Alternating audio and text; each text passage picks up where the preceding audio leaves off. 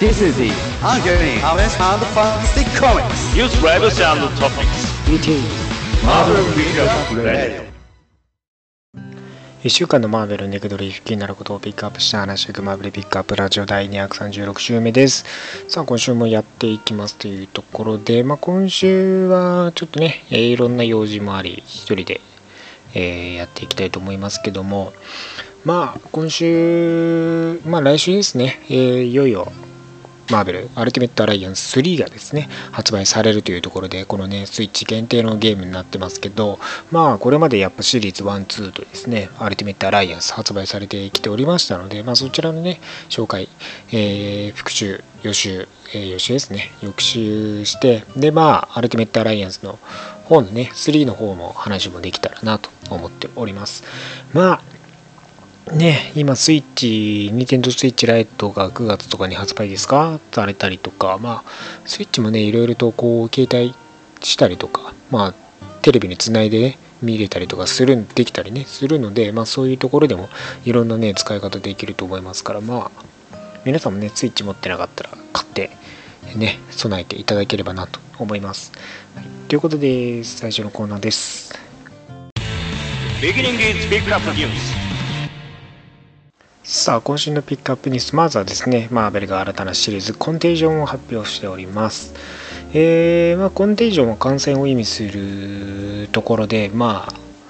これねニューヨークに奇妙な伝染病が蔓延し始めてですねまあストリートヒーローたちがそれをね止めるために協力して対処していくというシリーズとなります、えーシリーズは全5号のミニシリーズで週間発売されまして、まあ、毎週ですね、えー5週間にわたって発売されていくと、えーライターのエド・ブリッソンにアーティストはロジャー・アントニオ、スティーブン・ゼゴビア、マック・チャダー、ダミアン・コーセイロ、アダム・コーハムによって描かれですね。まあヒーローたちがねこれまでとは異なる、まあ、脅威と立ち向かっていくと。いうところでまあ普通のヴィランたちと対峙するというよりかもっとね違う形式での戦いを見るというところですね。えー、まあかなりクレイジーでエキサイティングなものになるというところでねなんか感染してなんかウイルスが蔓延してきてなんかねこう変化していくんでしょうけどまあ、科学も魔法も通用しないというところで、まあ、それその力がどっから来ているのかねなぜこう変異させられているのかっていうところ。多分性世界じゃないのかな。性世界の話になるのかな。性世界じゃない気がするんですけどね。まあ全部なんかこう全て解決できるんであれば性世界でしょうけどなんかゾンビーズみたいな感じでね別世界の可能性もありますけど。まあでもどんな経緯があってこのね発生が及んでいるのかっていうところも。まあシリーズ通して描かれていくでしょうから、まあ、5週にわたって発売されていくんで10月よりコンテージョン発売されますんでぜひチェックしておいてください、えーそしてマーベル新たなシリーズファンタスティック4グランドデザインを発表しております。えーマーベルはね X メンの歴史をまとめた X メングランドデザインに続いてファンタスティック4グランドデザインを発表と。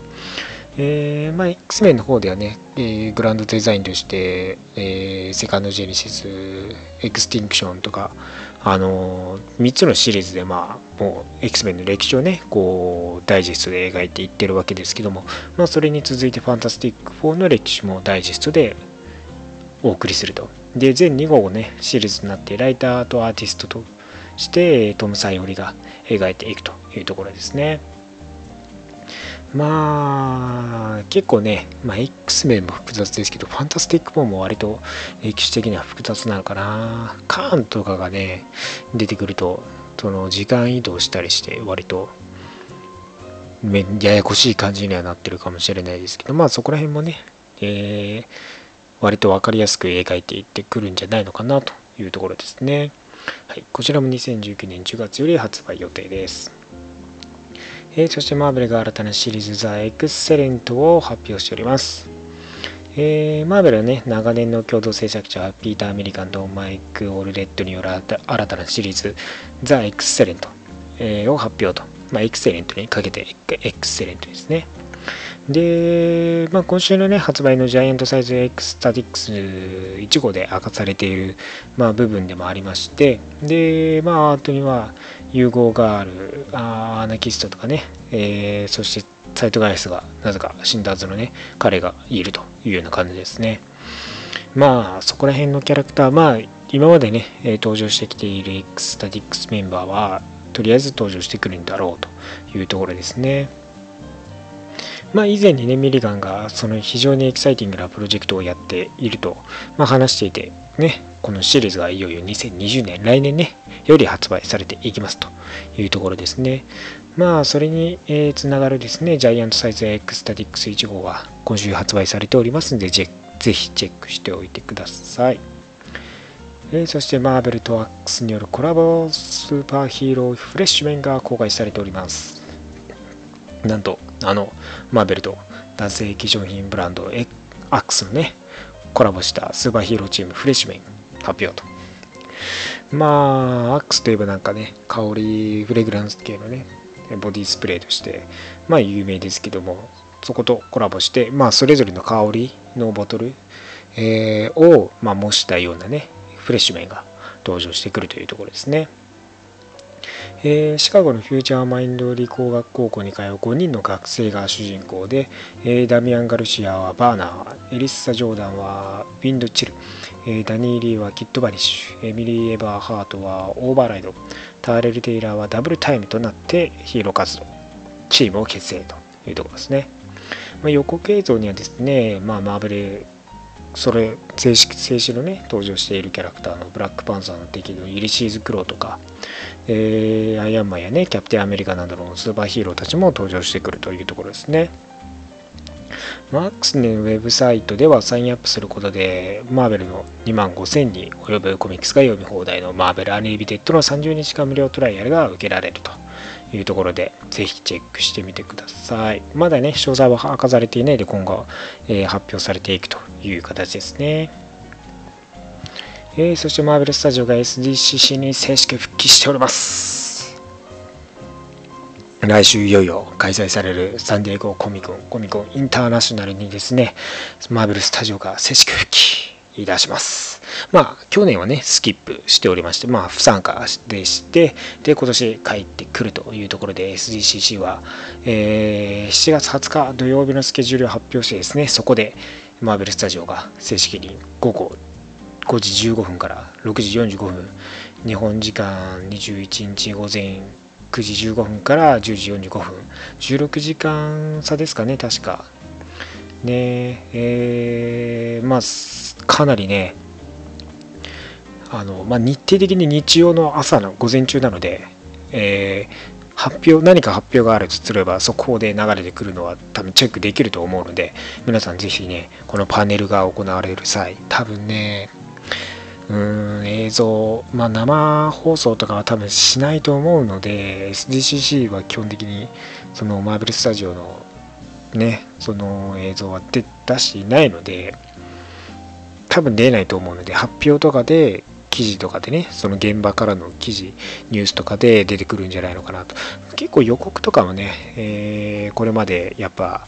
有名なね、えー、あの予告が出たとか来てましたので、まあ多分新たなね、予告映像とか、えー、今後の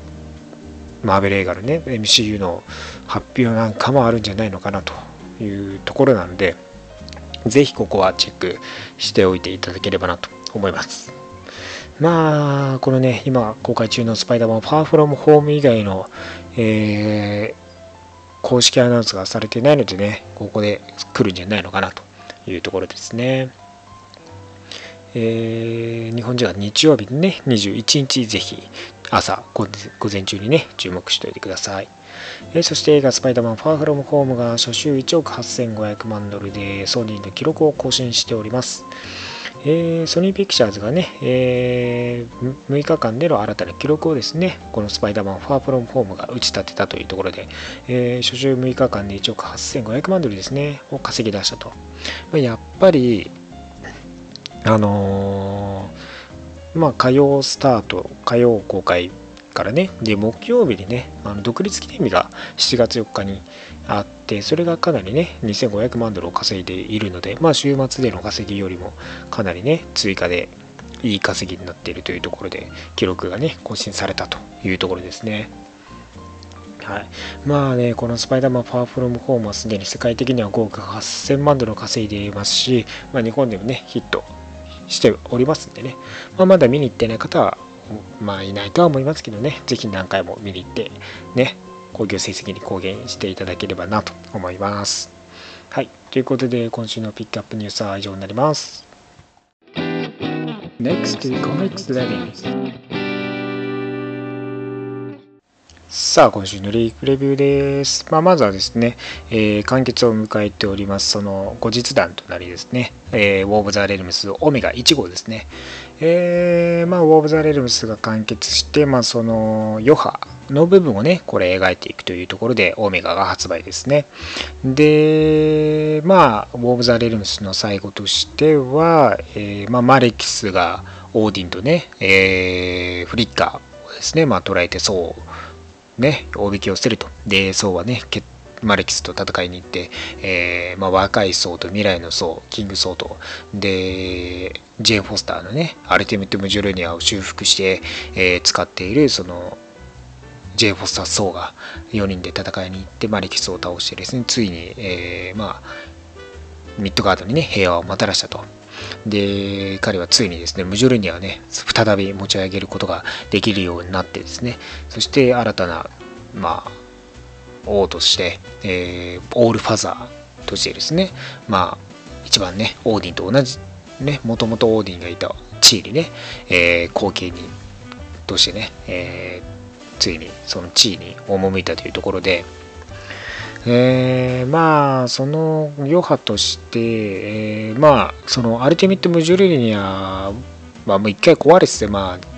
無理やり修復したような形です。結局粉々になってですね、ジェーン・フォスターの腕にね、なんかガントレット状というかブレスレット状というかね、まあそういう形で、えー、残ったんですね。はい。で、まあロキも実は生きてて、とか、えー、まあそういう部分がね、今後どうなっていくのかっていうのを、まあ、橋渡し的に描いているのが今回の作品というところで、えー、まあ、ヘイムダルからですね、まあ、あのね、剣を、えー、デアデビルが引き継いでいて、まあ、ね、ビフロストをですね、開いたりしていたんですけど、まあ、それを返納するヘイムダルね、を返すというところで、えー、そこら辺も描かれてたり、まあ、ジェン・フォスターの、えー箇所ではですね、えー、まあ、ブルーンヒルデ、えー、バルキリー、バルキリーズ、まあ、複数にいるバルキリーズが全員ね、あのマレキス軍によって殺されたというところで、そこの遺体のところでジェーンがね、えー、赴いていて、で、一番みんなみんながね、知っているブルーンヒルデもね、そこにいるというところですよね、遺体で。で、まあそこにね、ソーがね、またやってくるわけですよね。えー、オールファザーってなったね。はい。で、まあね、その、バルハラをね、えー、こう、導く、死んだね、選手と、選手とかをね、一バルハラに導くための、まあ、その、バルキリーの役目ができない。今、バルキリーが一人もいないから、その、バルハラの存続すら危ぶまれるというところが、まあ、あるわけですよね。はい。で、まあ、そんな中で、えー、このブリュンヒルデね、えー、バルキリーの、えーまあ、幻というかね、えー、幻影的な、まあ、多分魂的なものが現れ、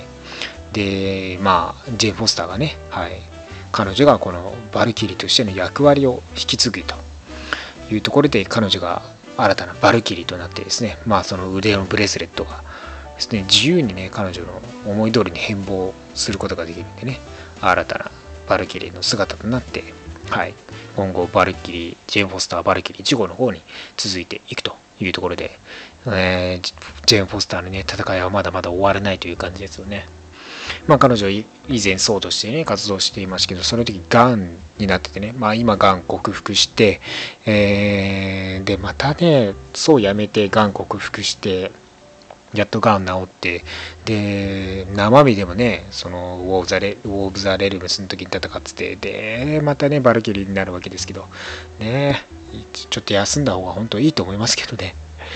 ジェーンはね、本当にね、ヒーローでね、戦いすぎですよ。ソウのね、ヒロインの収まるね、器じゃないのは確かなんですけどね。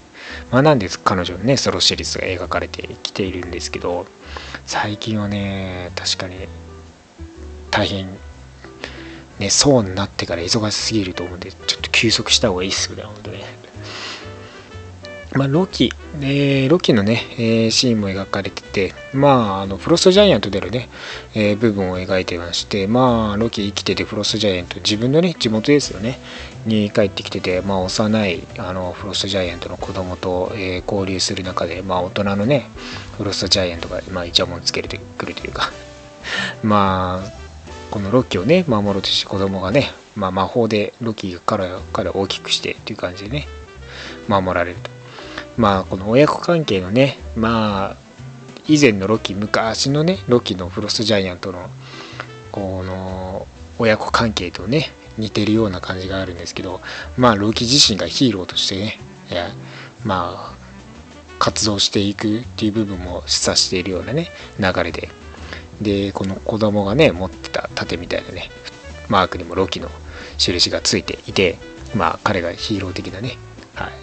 感じで今後活動していくのを示唆しているっていう流れですね。はい、でまあパニッシャーはね今ねそうあのー、まあこの街にね、えー、残されているこうテンレルムスの敵たちのね遺体を焼き尽くしたりしててで、まあ、残党とかもね殺してってるんですよね。はい、まあでっかいワンコみたいなやつとかいて。ね。まあそういうところでね。宴をしているねえー、戦士たちところにさっさと帰れやみたいな感じでね。まあそこの間にね層が入ってまあ中を取り持つ感じでパニッシャーをね説得するんですけどね。まあパニッシャー自身はねまあこの戦いにおいてね多まあ多くの犠牲がね、まあ、墓もね作られてていろんな人がね、え殺されていますから。まあそういうところの思いもあるんですけど。はい。でねあの車椅子のね男性をまあジョーンズっていうねいるんですけど、まあ、バンに送っていったらそこにね子供たちがいっぱいいて、まあ、その子供たちがねパニッシャーがモンスターハンター知ってるよって言ってねパニッシャーが多分この子供たちを請け負わなきゃいけないのかっていう状況になってくるんですけどね まあ、かくまってもらおうって感じなんでしょうけどね。まあそうですね、えー、デアデビルがね、新たなビリークラブ、ね、アスガード製のビリークラブをね、あの、ヘイムダルから渡され、ね、なんか叫び声が聞こえて、まあそこにね、助けに行くと。 For Midgard、ミッドガードのためにって言ってね、戦いに行くぞというところで終わってますね。まあ、これら、まあ、各シリーズ、えー、バルキリーとか、ジェーン・フォスター・バルキリーとか、ロキとか、えー、デパニッシャー、キルクルー、イジゴとかね、にどんどん続いていきますので、ぜひそちらもね、チェックしておいていただければなと思います。で、えー、そうですね、あとは、そう、えー、にえー、そう、15号ですね。まあ、えー、ウォーム・ザ・レレムス後のね、話で、まあ、それこそ、まあ、オーディンがね、オールファザー、そうとしてね、えー、ひざまずいているシーンから、まあ、戸惑いからですよね。で、ジェーン・フォスターの腕にくっつくムジョレニアの破片とかね、まあ、そういう裏話的な部分が描かれてて、ですね。まあ、えー、ロキの動向とか、まあ、もう少しね、掘り下げる形ですけども、それぞれね、で、まあ、歴史の行き着く先とかね、そういう部分も、はい、ここら辺で、えこっちでもね、しっかり描かれてますね。うん、まあね、このね、あの、ソーがね、えー、この、ヤングソード、キングソードね、間にいる中で、オーディンがね、3人でね、ギュッて抱きしめてね、まあ、これね、このシーンいいんですよね。私のプライドだ、息子たちよ、つってね、このね、ギュッて3人を抱きしめるのがね、いいですよね。で、まあね、このフリッカとのね、仲もこう修復されてきた感じでね、まあちょっとね、一時期仲悪かったんで、このウォーム・ザ・レルブス直前なんかね、特にね、もう喧嘩状態だったりしたのでね、まあこれになんか取り持たれていいですね。でまあマレキスはですねまあ天国でねあの永遠のね地獄を味わわされるというところで無理やり目見開いてマレキスが犬たちね子犬たちと一緒にね草原で戯れる映像を、ね、永遠と見せさせられるっていう幸せなシーンを マレキスに無理やり見せ続けるという拷問を働いてますねヘラが。それが拷問になるっていうのはどうかと思うんですけどね。ね幸せなねあの映像を見せられるのが拷問っていうねマリックスさんだ。なかなか面白いですね。まあぜひこちらそう15号も、えー、読んでいただければなと思います。でまあ、えー、それもですね、えー、ウォーム・ザ・レリムス5を描いておりますアベンジャーズ21号ですね。まあ、今回ね、皆さんこれ結構今ツイッターとかでも話題になっていて、まあ、アベンジャーズお風呂温泉会としてですね、はい。まあ、なぜか、そうはムジュルニをね、片手で誇らしげにね、まあ、このウォーブ・ザ・レリムスで、ね、再びそのムジュルニアが帰ってきて、ムジュルニアにふさわしいワージーとなったソウさんね、もう嬉しくてね、えー、肌身離さずっていうところでお風呂に持ち込んでるんですけど、えー、なんとね、アイアンマンもね、トニーがね、アイアンマンでヘルメットをかぶったまま温泉に入ってると。ね、謎ですけどね。まあ、スティーブがね、そこに来て、まあ、クイーンジェットね、スタンバイしてるけど行くか、まあまあ、落ち着けやってね、まあ、戦いは終わったんだよってね、フォーザレルんですよね、戦い終わったんだよ。トニー・スタークは、インビンズブル・ジャグジーマンだってね、トニーがね、自分でね、言ってますけどね、一緒に入ろうぜ、っつってね。ね、まあ少しだけね、つってね、スティーブもしぶしぶ入るんですけど、なぜかシールド盾持ったまま入るっていう。なんでこの3人ね、変態ですよね。なんで装備外さずに温泉入るねんって感じなんですけどね。6分間だけ入るってね、あのスティーブも。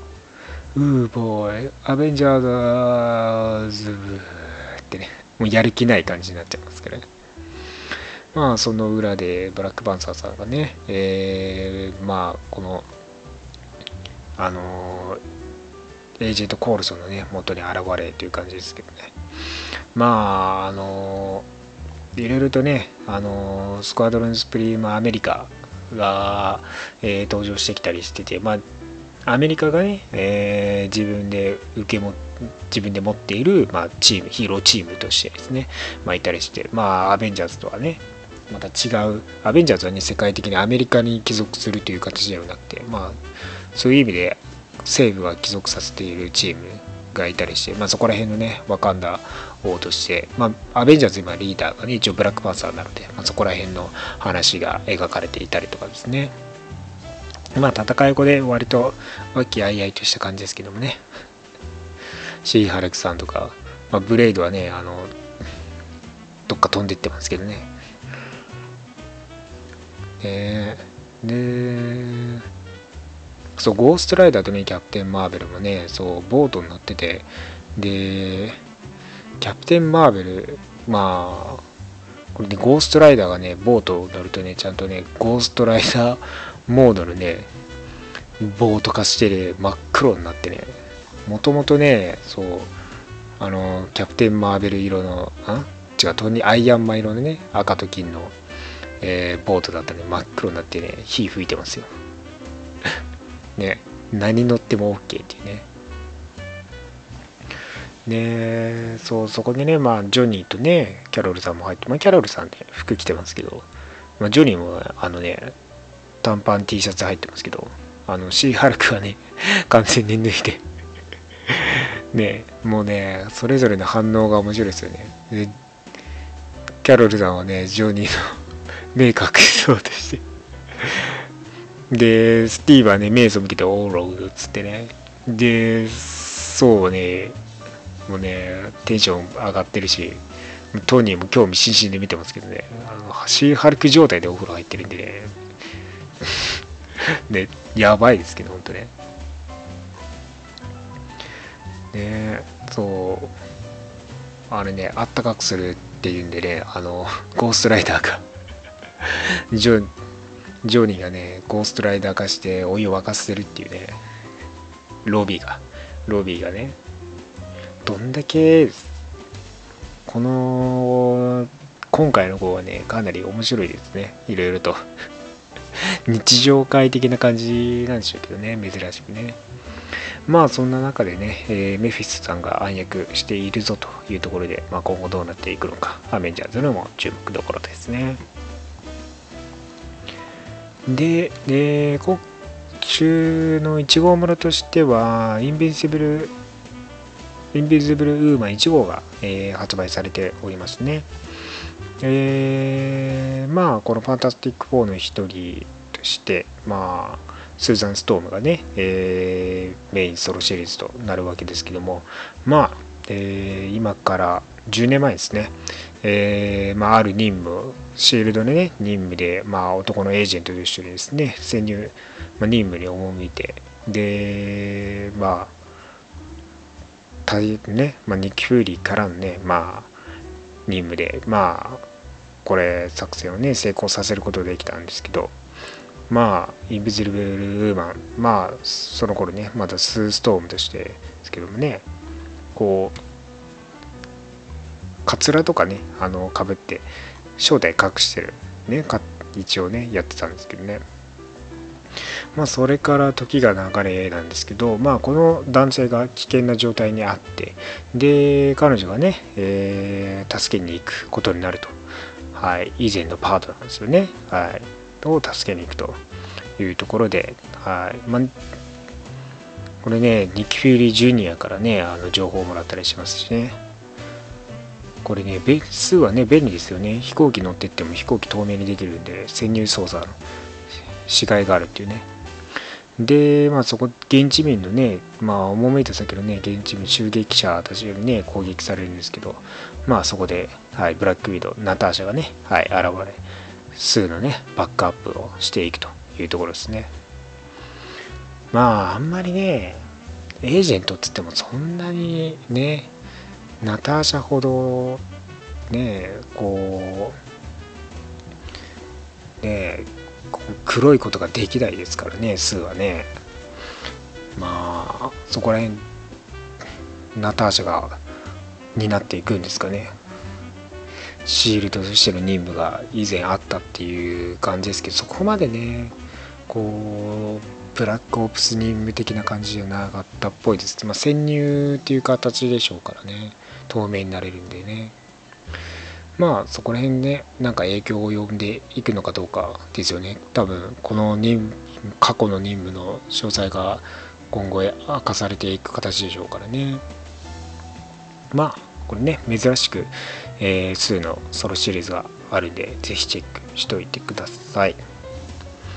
で、あと、ウェポンプラスですね。えー、ウルヴァリン、キャプテンアメリカ、ウェポンプラスですね。えー、まあ、この1号ワンショットなんですけどここがねかなり物議を醸す内容になってまして、まあ、なぜかというとまあキャップのところにですねえー、まあ落ちてくるんですよねローガンがまあこれねウェポンプラス計画としては一応ね、えー、ウェポン1がキャプテンアメリカ、えー、このスーパーソルジャー計画がまああの一応最初のウェポン計画の一番最初というね設定なわけですよ。でまあその10番目がこのウルヴァリンのねウェポン10なわけですよね。で、え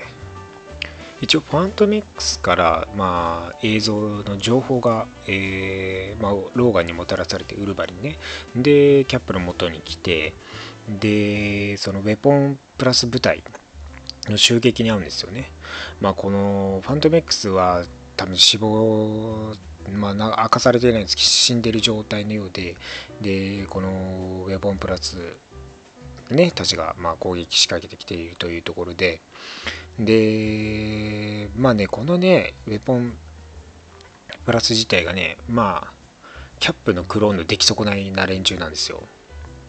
で、まあこのね、何をファントミックスの情報がもたらしたかっていうと、まあ、ウェポンプラスに背後にある、まあ、詳細な情報がもたらされているわけですよ。まあ、それがねいろんなものを含んでいるっていうところなんですよね。まあウェポン1キャプテンアメリカ。でこのウェポン2がねあの動物たちの実験で、えー、行われていたウェポン計画の一部でで、まあ、そのウェポン2に、えー、一応含まれているのがブルートフォースっていう、まあ、動物たちの、まあ、チーム。がまあいているんですけど、まあ、そのねクマさんがねあの改造されたクマみたいなのがいて、まあ、そこそいつがね現れて、まあ、この2人を襲撃してきたりとかねそのまあローガンとキャップはねこのウェポンプラス研究所にね入っていってて、まあ、そこにブルートフォースがいたり、まあ、ブルートフォースって全然ウェポン系とは関係なかったんですけどそれも一部に入れられているという形ででそのウェポンプラスのその幅がどんどん広がっててこれで、ね、ウェポン4がね今度マンシングなんですよ実は。この実験で生まれてる。えー、まあで今度ウェポン5がベノムベノムシンビオートなんですよね多分ベノムの複製したり、まあ、ベノムのシンビオート兵士を作ろうとしたりしてるのがあってでしかもその主導がニック・フューリーだったっていう情報なんですよねでさらにえウェポン6があのルーク・ケージなんですよ。ルーク・ケージの実験もウェポン系、ウェポンの一部だったと。で、ウェポン9がタイフォード・マイリー、タイフォード・メアリーがウェポン9だったっていう情報なんですね。で、なんでかなり拡大、ウェポン系の部分でかなり拡大されていると。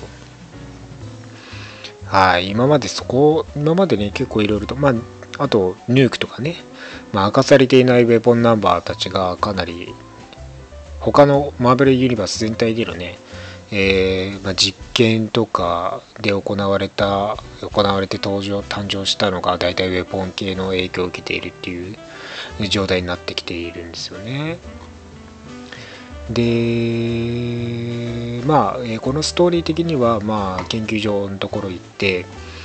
まあ、この別のね研究所にも行って、まあ、破壊されて、まあ、破壊してウルヴァリンとロー、えー、ウルヴァリンとキャップはね、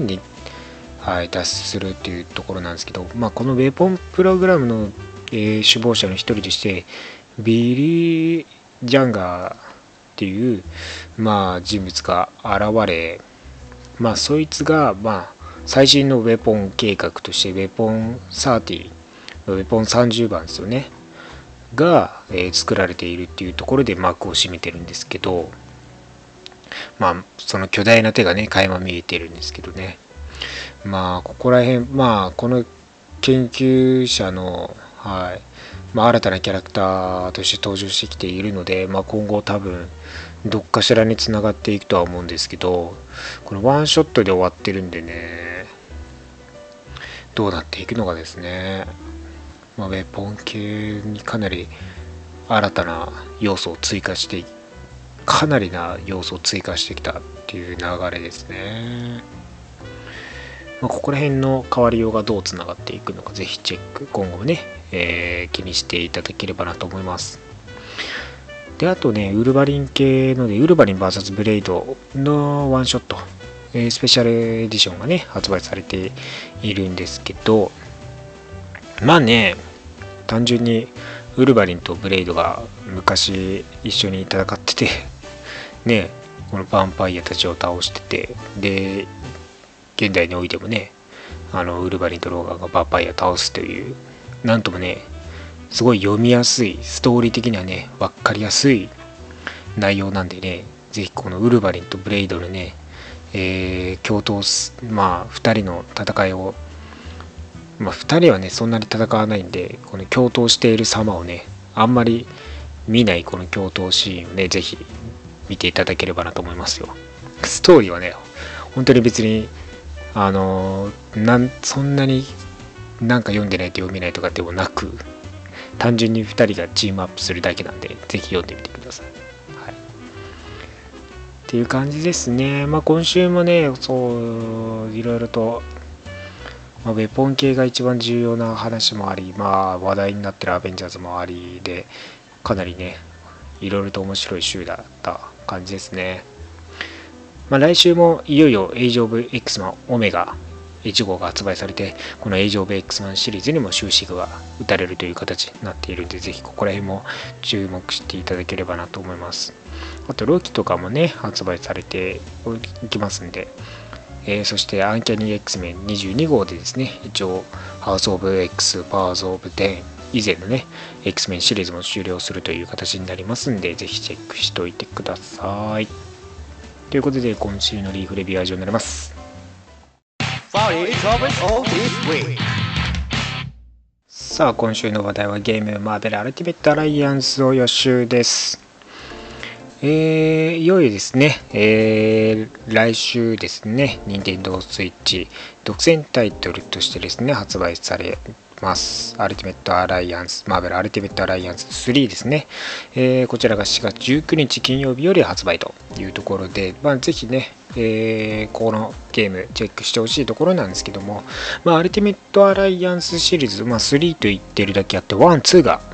あるわけですよね。なんところ、マーベル・アルティメット・アライアンス1はですね、2006年に PS3 とか、えー、まあ、Wii, Wii とかでもね、発売されてるんですよね。はい。まあ、日本ではその2つだけだったんですけど、北米版とかだと PS2 とか、まあ、あと Xbox 版とかもね、発売されてたりするんですよね。はい。で、まあ、このシリーズがね、いよいよ3で発売されるんですけども、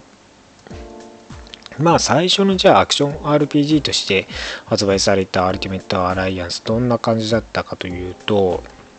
ま、ストーリー的にはオリジナルなストーリー展開になってまして一応あのえー、ドクター・ドゥーム率いる、えー、悪の軍団マスター・オブ・イービルとの対決を描いていくというところなんですよね。で、まあ、この世界を変えるレベルの力を得るドクター・ドゥームに対応すべくですね、まあ、ニック・フューリーはヒーローたちにね、えー、協力を要請してというところで、まあ、シールドが、えー、ヘリキャリアが攻撃されている中で、キャップとかスパイダーマン、そう、ウルヴァリンが、えー、助けに来たりして、で、まあ、アイアンマンがね、えー、スタークタワーを本部として提供して、まあ、このドクター・ドゥン・マスター・オブ・イービルとの戦いをね、えー、追っていくというところなわけですよね。で、まあいろんなね、ヴィラン、そのね、登場数がね、本当にキャラクターも多いんですよね。えー、まあ、えー、ブラックパンサー、ブレイド、キャプテンアメリカ、えー、コロッサス、デアデビル、デッドプール、ドクター・ストレンジ、エレクトラ、ゴーストライダー、まあ、それこそね、本当に多いんですよね。ヒューマン、トーチ、アイスマン、インビジブルーマン、アイアンマン、ファンタスティック、ミスターファンタスティック、ミズマーベル、ルーク・ケージ、ムーンナイト、ニック・フューリ、シルバーサーバー、スパイダーマン、スパイダーウーマン、ストーム、ザ・シング、ソー、ウルバリン。なんで、まあ、まあ、アベンジャーズもそうだし、X メンとかもそうだし、ファンタスティック4とかね、まあ、ストリート系のキャラクターたちもかなり登場してきてて、で、まあ、その、機種別でもう、えー、いろいろ追加キャラクターとかいたりしたんですよね。まあ、それこそ、キャプテン・マーベルとか、ホークアイ・ローニー、ブラック・イドは PSP とかね、Xbox だとサイクロプスとか、まあ、かなりね、いろんなキャラクター、まあ、ヴィラン勢とかも、えー、プレイヤブルになったりとかしてたり、ね、まあ、登場するキャラクターもね、かなり多かったりして、まあ、プレイでは使えなくても、えー、登場しているキャラクターもかなり多い数いたと。で、まあ、ドゥームがね、かなり強力な力を得て、で、ヒーローたちをね、なんかこう、クローンで堕落させて作り出して、最後はね、決決戦に向けて、みたいな感じになって、まあ、ドゥーム、まあ、ヒーローたちによってね、いろんなアイテム使ってドゥームを弱められると、まあ、オーディンに、あの、雷で爆死させられて仮面だけ残るっていう感じなんですけどね。はい。まあ、ギャラその過程でねそのギャラクタスからね、あのー一部デバイスを奪ったりしてたんであのギャラクタスに完全に恨まれてるんですけどこの伏線はいつ回収されるのかなというところもありますけどね。まあ1があってで、まあ、2もね発売されてるんですけどこちらね日本での発売がされてないですよねまあ、それこそ PS3、Xbox とかでね、発売されてたんですけど、まあ、えー、一応ね、このストーリー的にはコミックでのシークレットウォーとシビルウォーを、え、ベースにしているんですよね。はい。まあ、このシークレットウォー部分として、まあ、このニック・フューリーがね、あの、リチャー・フォン・バルダースをですね、まあ、あの、ラトベリアの新たな首相となっている、はい。まあ、ここのね、えー、シークレット部分は完全にほぼ踏襲してる感じなんですけどね、コミックからはね。で、まあ、ヴィラン率いて、みたいな感じで、まあ、ヒーローたちがね、あの、この、あの、ラトベリアのドゥームの城で彼女ですね、攻撃して、まあ、死んだかなと思われたら、みたいな感じですけどもね、そこら辺、このシークレットウォー同様なんですけど、で、その後ね、その、シビルウォーもね、ほぼコミック準拠な感じですかね。そう。まあ、街がね、破壊されて超人登録法が必要だと。まあ、フューリーにね、勝手な行動とか、まあ、ヒーローたちは登録する必要が、管理する必要があるというところのね、話になっていて、まあ、登録賛成派と反対派で分かれて、まあ、戦い始めると。で、まあ、登録派が、まあ、ヴィランたちもね、制御下に置くためにナノマシンを使うんですけど、そのナノマシンが暴走し始めて、自我をね、芽生え始めてて、フォールドと呼ばれるね、えー、まあ、自我が、えー、芽生え始めて、それがヴィランたちを操作し始めて、えー、はいまあ、暴走し始めちゃうわけですよね。で、結局2つのチームはね、えー、このね、ナノマシンの敵に立ち向かっていくというところで、えー、協力関係になっていくとで、まあ、最後はね解放させられるんですけどまあこのゲーム中でもね賛成派か反対派かに、えー、どっちからするかっていうので分かれたりしてでエンディングが割と2つその登録派反対派のねエンディングが用意されてたりして。まあ登録法はねこの事件の結果において廃止されてたりとかねするわけですけどもね。まあこれのねキャラクターもねかなり、えー、2の方でもね多くて。まあ1のキャラクターもそうなんですけどキャップデアデブルデッドプールガンビットグリーンゴブリーンハルクヒューマントーチアイスマンインビジブルウーマンアイアンマンジーングレイルーケージミスターファンタスティックミズマーベルニック・フューリーとあとえー、ソングバードとかスパイダーマンとかですよね。あと、スピードボールとかもね、出てきたり。で、ストーム、シング、ソー、ベノム、ウルバリンね。はい。まあ、そんな感じで、えー、システム専用では、ブラックパンサーとかブレイド、ケーブル、カーネージ、サイクロプスとか、アイアンフィスト、ジャガーノート、マグニート、サイロック、セントリー、シーハルクとか出てきてるわけですね。で、まあ、ボスとかもね、いろんなヴィランもね、出てきてますし、そう、まあ、他にもね、いろんなキャラクター総登場してきててっていうのがあり、まあ、2がね、その2009年ですね、で発売されてて、で、まあ、プレイステーション4の、ね、HD 版では、2016年にね、米発売されてるんですよ、1、2の。まあ、なんでそういうところではまたできるようにはなってるんですけどもね日本ではね、えー、これ日本語版が販売されてないんであの海外版を買ってやるしかないですけどもね英語ができない方になるとね結構や、まあ、内容がよく分かんなかったりしちゃうのかなって感じはありますけどね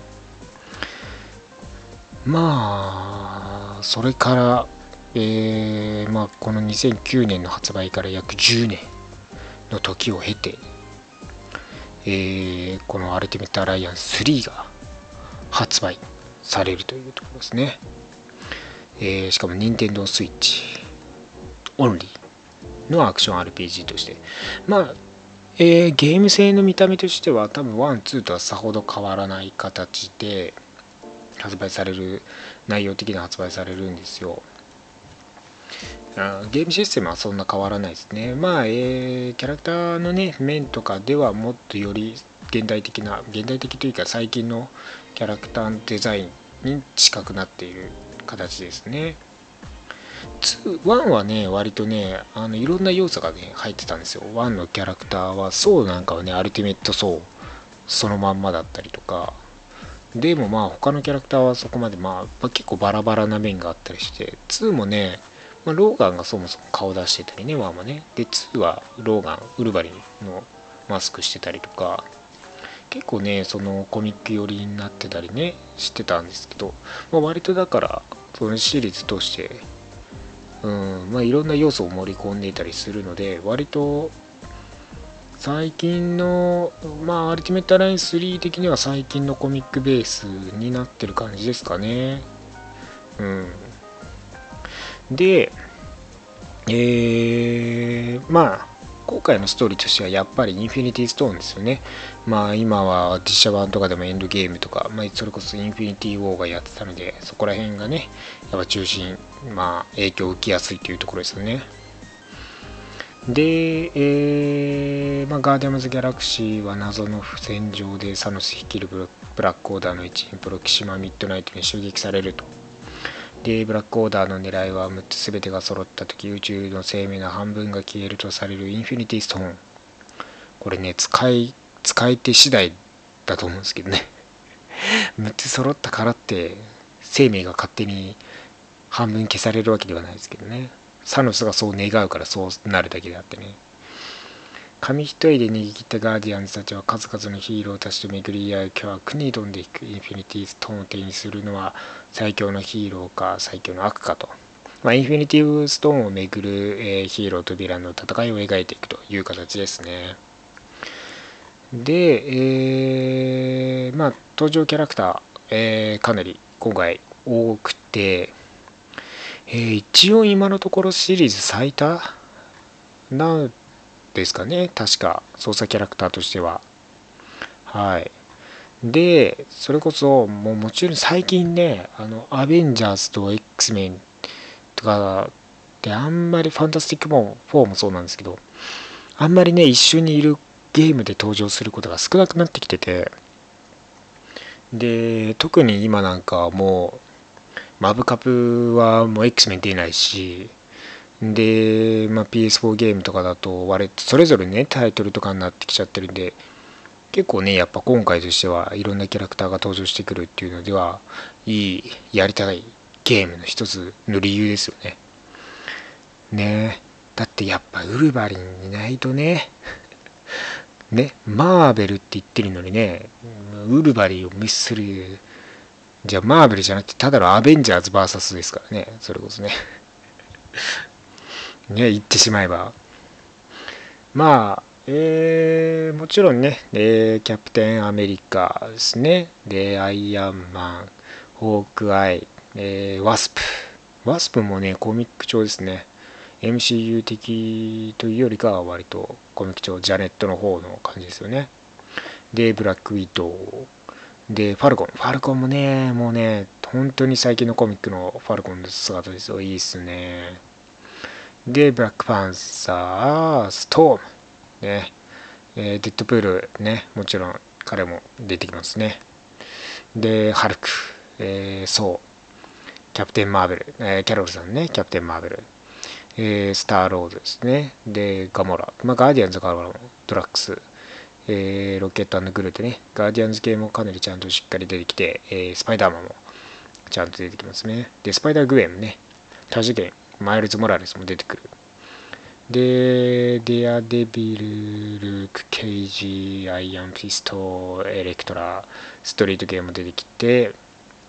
ジェシカがね、出ないからね、まあ今後 DLC とか出るのかな。まあウルバリンいて、サイロックいて、ナイト・クローラーいて、クリスタルも出てきますね、インヒューマンズ、ミズ・マーベル、カマラちゃん、出てきます。で、ドクター・ストレンジ、えー、スカーレット・ウィッチ、えー、なぜかエルサ・ブラッドストーン。ね、モンスターハンターといえばエルサ・ブラッドストーン。ね。も登場してくる。えー、あと、ゴーストライダーですね。という面々が登場してきますね。まあ、ヴィラン勢としてはサノス、えーまあ、ブラックオーダーからコーバス・グレイブ、プロキシマ・ミッドナイト、カル・オブシディアン、スーパージャイアント、エボニー・マウで、えー、X メン系ヴィランとしてマグニート、まあ他にはロッキーとかベノムが登場しますというところですね。えー、シリーズ最多の30体以上のヒーローたちがね、えー、登場。ねえ。やっぱね、ウルヴァリンね、使いたいですけどね。ね、サイロックとかもね、結構見た目ね、いい感じですよ。ポニーテールですけどね。髪長いですね。でクリスタル出すっていうところがいいね。ブラックボルトではなくクリスタルっていうところが ま今後出んのかわからないですけど。まあ、あと、カマラちゃんいるのがいいね。やっぱね、岩の若手もね、かなり頑張ってますからね。ねだから、うん、操作キャラクターもやっぱ迷いますよね。えー、システム的にそうですね、4人のチーム、4人ヒーローを選んでですね、今チームを編成していくと。で、好きなヒーローとかスキルのバランス見たり、組み合わせはプレイヤー次第というところですね。まあ、特定の組み合わせでボーナスがついてステータスアップすることもあるということなので、まあ、もしかしたらアベンジャーズで固めたりとか、スパイダーマンで固めたりとかね、X メンで固めたりすると、また効果が増えるのかなというところですよね。で、まあ、シナジーが起きて、相乗効果が起きて、より強力な技とか、強力な、えー、まあ、組み合わせ次第でパワーアップしていくと。まあ、育成、ね、要素もあったり、で、サブミッションもありますし、で、ギャラリーモードもね、あるんですよね。設定とか、まあ、キャラクター図鑑とかをね、はい、見ることができますと。で、4人、最大4人での協力プレイが可能で、まあ、オンラインプレイはもちろんですけども、えー、ローカルプレイとかね、シェアプレイも、えー、ジョイコン2つでね、シェアプレイもできますという形ですね。なので、オンラインプレイがあるので、まあ、近くでね、一緒にできない、ね、人々でも、まあ、一緒にオンラインでできますよと、やれますよというところですよね。で、DLC がですね、えー、マーベルナイツと X メンファンタスティック4がえー、有料追加コンテンツとして秋より配信開始されていきますので、まあ、後日ね、詳細発表というところで、ぜひこちらもチェックしておいていただければなと思います。まあね、えー、こんだけ、まあ今となってはですね、ガーディアンズが有名になって、ガーディアンズがメインでね、登場してくるようになって、まあだから one、two ではいなかったようなキャラクターたちも登場してきたりとか、まあ、 one、two でも登場してきてても、まあデザインとかはね、結構変わってたりしますから、えー、まあいろんなキャラクター登場してくるんでね、これね、ぜひね、まあ好きなキャラクター多分ね、一人くらいは多分いると思うので、ぜひね、友達と合わせてやっていただければなと思いますよ。まあ、いろんなヴィランね、さっきの、あのー、サイトにね、えー、書かれていたヴィラン以外でもね、サーターとか、それこそモードックとか、えー、いろんなね、ヴィランも登場していきますからね、まあ、ストーリー面でもね、えオリジナルストーリー展開されていきますんでね、ここら辺楽しんでいただければなと思います。ねえー、まあ、7月に4月19日よりですね、任天堂 switch 専用のゲームとして発売されますんで、ぜひ、アルティメット、マーベルアルティメットアライアンスリーザブラックオーダーチェックしてください。ね、一緒に、なんか仲間と一緒にやれたらなと思います。まあ来週はですね、なんと、えー、話題の方では、マーベルとは一味違った DC の話をなんと解禁していきたいなと思っておりまして、えー、まあ、我々は DC をね、あまり詳しくないというところで、えー、今回ゲストとしてですね、えー、同じくポッドキャストのラジオを配信されております、バッドダディさんをゲストで呼んで DC の話、まあ、バットマンの話をですね、中心にしていっていただき、模様なので、ぜひチェックしてください。はい。ということで、今週は以上です。また来週お会いしましょう。バイバーイ。来週は、ラジオの前に、アッセンプル。